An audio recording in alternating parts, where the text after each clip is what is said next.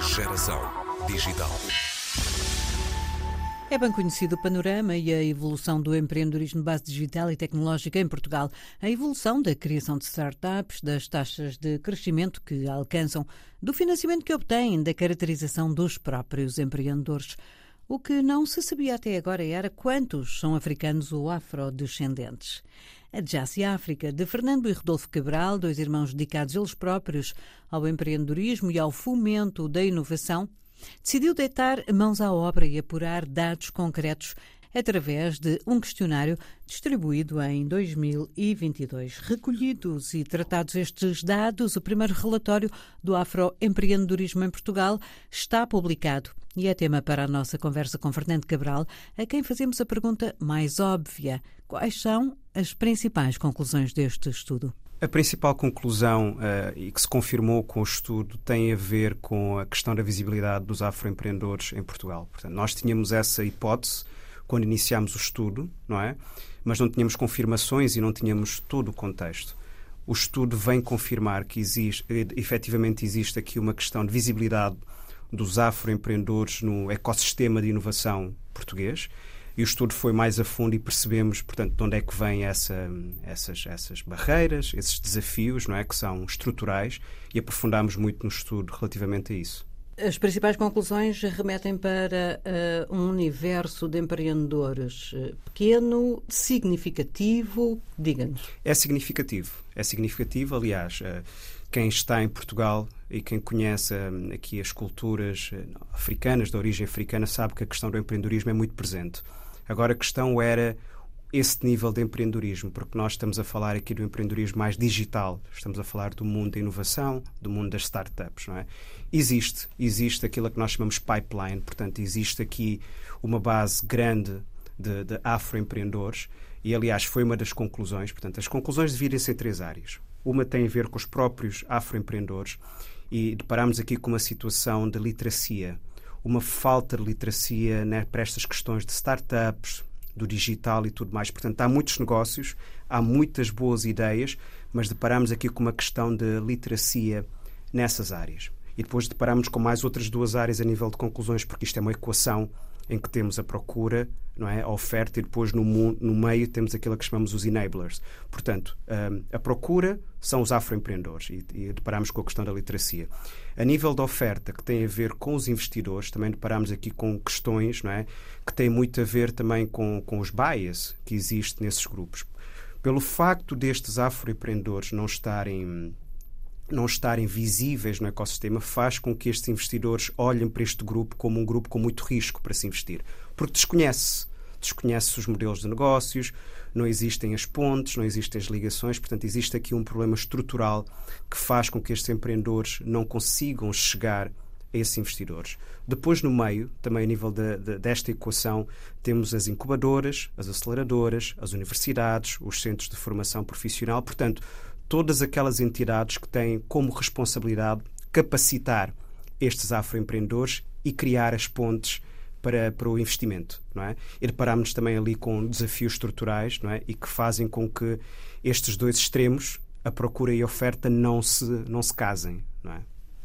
Eh, eh, eu, eu, estou aqui a ouvi-lo e estou a pensar, logo de, logo de início não é um bocado difícil a definição dos termos, porque um jovem que é afrodescendente, os pais são africanos, vivem aqui, ele nasce aqui, é português, vai à escola e depois de repente dá por si numa startup como fundador ou cofundador. Uh, uh, ele é um afroempreendedor ou é simplesmente um, um empreendedor em Portugal? É um empreendedor, é um empreendedor em Portugal. E aqui a questão do, do afroempreendedor também tem a ver com, com estes desafios que estes diferentes grupos que não estão representados têm. E eu costumo dizer, aliás, nós dizemos que esta é uma conversa de inovação. Os ecossistemas de inovação mais desenvolvidos estão a ter estas conversas. Porque, de facto, eles são empreendedores. E são empreendedores portugueses, se tiverem nacionalidade portuguesa, porque também deparámos-nos com vários afroempreendedores que são americanos, que são brasileiros, que são do Ghana, que são da África, não é? que vieram dos PALOP e têm nacionalidade desses países. Não é? A questão é, são empreendedores, mas, de facto, há grupos que não estão representados nos ecossistemas, não é? E esta questão, portanto, dos Black Founders ou afroempreendedores é real, da mesma forma que se coloca a questão do género, a questão da idade, não é? A questão da religião, há vários grupos que não estão representados nos ecossistemas de inovação e tem que se trazer esses grupos para, para o ecossistema, não é? É uma conversa de inovação, é uma conversa de economia, é uma conversa de desenvolvimento. Fazia falta também iniciar esta conversa em Portugal, no fundo, porque foi isso que vocês fizeram. Exatamente, era o grande objetivo e nós estávamos muito ansiosos de iniciar esta conversa, porque, como eu disse, não é uma conversa de se olhar para trás. Portanto, é uma conversa de se olhar para a frente. As estatísticas são as que são, as barreiras são conhecidas e a conversa é: isto é o que existe, vamos trabalhar juntos como um ecossistema, as várias partes, oferta, procura, os enablers no meio, vamos olhar para isto, assumir que existe este desafio, que é natural, e vamos trabalhar juntos. Portanto, esta conversa é necessária e o objetivo do relatório era termos uma base objetiva para ter esta conversa. Porque a conversa pode ter vários caminhos e se não há uma base não é, sólida, segue caminhos muito subjetivos. E nós quisermos, quisemos trazer esta objetividade à conversa, daí o relatório. E para fazerem este relatório também me interrogo como é que o fizeram? Porque vamos à procura das pessoas, mas não vamos andar pelos sítios e pelas instituições a ver a cor da pele de cada um. Como é que conseguiram e como é que têm a certeza que, em grande medida, conseguem ter aqui dados fiáveis? Excelente questão. E nós pensámos muito nisso quando iniciámos este trabalho e fizemos algo que correu muito bem, que foi não vamos isoladamente à procura dos afroempreendedores. Em Portugal já existe um ecossistema, já existem estruturas, não é? Vamos trabalhar com essas estruturas e identificar as suas networks e as suas comunidades. Portanto, trabalhamos com cerca de 32, 33 entidades do ecossistema português, desde a Startup Portugal, Startup Lisboa, as diferentes incubadoras, até grupos mais um, direcionados para a comunidade afrodescendente em Portugal. Trabalhamos com todas estas entidades para identificar estes afroempreendedores e conseguimos. Encontraram então muitas portas 200, abertas. 200, 230 neste pequeno estudo que fizemos para dar uma perspectiva, Ana. Houve um outro estudo no ano passado a nível do país, a nível de Portugal, transversal, sem este filtro Sim. de afroempreendedores e conseguiram cerca de 135 respostas a nível do país. E nós conseguimos 230 em cerca de quatro semanas, sem uma promoção mainstream, só nós, com social media e a ir às pessoas. O que é que isso lhe diz? Há uma apetência por uh, trazer estes assuntos para a conversa? Existe, existe. E depois também, outra, o que me diz é que temos que ter uh, abordagens diferentes, Ana.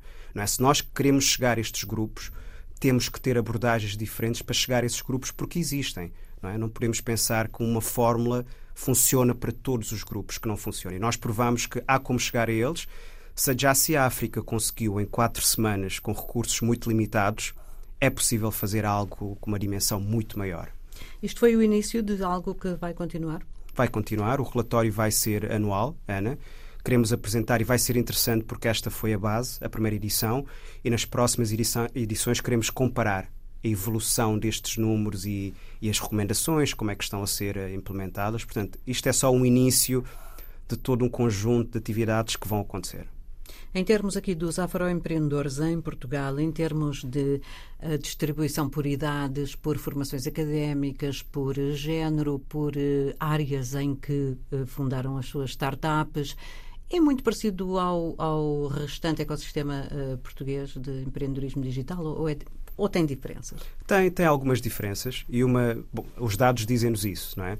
E uma questão até tem a ver com o género. Nós tivemos uma excelente surpresa nos dados que 56% é? das pessoas que, que, que apanhamos no, no, no, questionário são mulheres. Portanto, temos em que cerca de 6 em cada 10 afroempreendedores são mulheres, que é uma excelente estatística. E nós no relatório falamos sobre isso, Ana, porque os dados europeus não vão nesse sentido, mas lá está, existe um contexto. Nós, como conhecemos o contexto africano, sabemos que esta questão do empreendedorismo uh, feminino em África é muito forte e tem a ver com questões históricas uhum. que vêm lá atrás. Portanto, é natural não é? Que esta nova geração de empreendedoras na Europa, na América, etc., não é? afrodescendentes, também tragam essa componente. E os dados comprovam isso. Portanto, se nós olharmos, compararmos os dados com a Europa, este número está muito acima. Muito acima. Mas se olharmos num contexto com a África, não surpreende porque tem sido a realidade da África. As mulheres têm um papel muito ativo no tecido empresarial no continente. Não é? Vocês, eh, depois de, deste retrato, que no fundo é um retrato, não é? Eh, deixam uma série de recomendações. Como é que chegaram a essas recomendações? É a vossa própria expertise ou vem também dos parceiros com quem trabalharam? É uma combinação de fatores, Ana. Um tem a ver com aquilo que os dados nos disseram, olhamos para os dados. Dois tem a ver com a nossa experiência de Ásia África, portanto, nós fazemos este trabalho em vários mercados, sabemos as tendências, sabemos o que está a ser feito lá fora e também tem a ver com a realidade cá em Portugal. O que nós fizemos, Ana, nós temos 10 recomendações no relatório para serem uh, implementadas nos próximos 12, 18 meses. meses. É um início. Uh, as 10 recomendações são fáceis de se implementar e trouxemos recomendações que de facto podem nos ajudar aqui a mover, a mudar um bocado este paradigma. Portanto, são 10 recomendações objetivas, não é? Há mais coisas para se fazer, não é? Nós podemos trazer aqui muitas mais recomendações, mas nós não acreditamos em dar grandes saltos sem trabalhar a base, uhum. Ana. Portanto, se nós trabalharmos estes 10 pontos nos próximos 9, 12 meses, daqui a cerca de 18 meses vamos começar a ver algumas mudanças no ecossistema. E estas recomendações, lá está, abrange as três componentes da equação que eu já referi: a procura, a oferta e os enablers que estão no meio. Portanto, temos recomendações para todas estas uh, entidades. Pode-nos dar eh, exemplos destas recomendações? Sim, a primeira tem a ver com a literacia do, dos afroempreendedores, não é? Temos de trabalhar e nós até utilizamos uma analogia que é para eles estarem no jogo, portanto, neste jogo de inovação, no jogo de startups, têm que conhecer as regras do jogo. Então temos que ensinar as regras do jogo a estes afroempreendedores para que consigam jogar este jogo de inovação e de startups. Essa é uma recomendação. A segunda, a segunda recomendação, portanto, tem a ver com o grupo dos investidores, não é? Que é os próprios investidores, portanto, publicarem dados não é? relativamente aos seus portfólios, relativamente às suas eh, aos seus investimentos, porque isto também vai permitir que percebam não é? o nível da diversidade que existe nos seus portfólios. Portanto, a publicação dos dados é um ponto de partida para, perceber, para se perceber em que ponto é que estamos nessa, portanto, nesse, nesse trabalho. E depois, no meio, temos os enablers, em que temos algumas recomendações. Temos, portanto, uma recomendação que vai até ao nível de haver um pacto do ecossistema português para estas questões de diversidade. Pode parecer uma utopia, mas não é. É possível e não tem que ser todas as entidades. Basta ver duas, três, quatro entidades que deem o primeiro passo é muito importante. É o mais difícil, é o primeiro passo. É o mais difícil, mas nós acreditamos em pequenos, grandes passos, Ana. Portanto, se der esse pequeno passo e o mercado começar a ver uma certa mudança, nós acreditamos que os outros, ainda bem, vão seguir esse passo. E depois temos várias recomendações também a nível dos próprios programas de incubação, de aceleração, que os próprios processos de recrutamento para esses programas estão também, esses modelos não estão a funcionar. E nós dizemos algo, Ana, que é se nós, por exemplo, temos programas de incubação, de inovação, de aceleração, em que quem gera os programas, ou as equipas que geram os programas não têm diversidade, se os júris desses programas não têm a diversidade, se os mentores desse programa não têm diversidade, se os investidores desses programas não têm diversidade, como é que vamos ter um grupo com diversidade nesses programas. E o que é a Jassy África exatamente? portanto, a, a Jassy África investe em startups, desenvolve startups, uh, portanto, esse é, esse é o nosso trabalho, não é, Ana? E até o trabalho que estamos a fazer agora em Portugal, na Europa, tem a ver com essa diáspora africana, não é? Porque nós acreditamos muito que para se conseguir ter estes ecossistemas de inovação muito desenvolvidos em África, precisamos desta diáspora africana, a vários níveis, Ana. Não resisto a fazer-lhe esta última pergunta. Tem um olhar especial e privilegiado para olhar eh, para a sua terra natal, a Guiné-Bissau? Sim, nós, nós temos estado muito atentos à Guiné. Estivemos na Guiné no ano passado, estamos, estamos conectados com os principais players na Guiné e queremos fazer muito na Guiné. E na Guiné temos visto, Ana, aqui uma, uma dinâmica muito interessante nos últimos 12, 18 meses. Portanto, os jovens querem fazer isto. Há muita vontade de fazer, fazer inovação. E agora temos que ajudar com as estruturas, não é? garantir que estes projetos que nascem na Guiné têm alguma estrutura e têm alguma perspectiva também de escala, Ana. Portanto, com certeza, a Guiné está no nosso plano estratégico e tem um lugar muito especial, naturalmente, para a Jassy África. Fernando Cabral, Jassy África a lançar o assunto e os primeiros dados sobre o peso relativo dos africanos e afrodescendentes no panorama do empreendedorismo de base tecnológica em Portugal. Os afroempreendedores em Portugal estão, sobretudo, na área de Lisboa, 84%, e muitos são mulheres, 54%. 76 em cada 100 têm estudos superiores e quase metade está na faixa etária dos 25 aos 34 anos. Apenas alguns dos muitos dados de um relatório que pode conhecer em jaciafrica.com.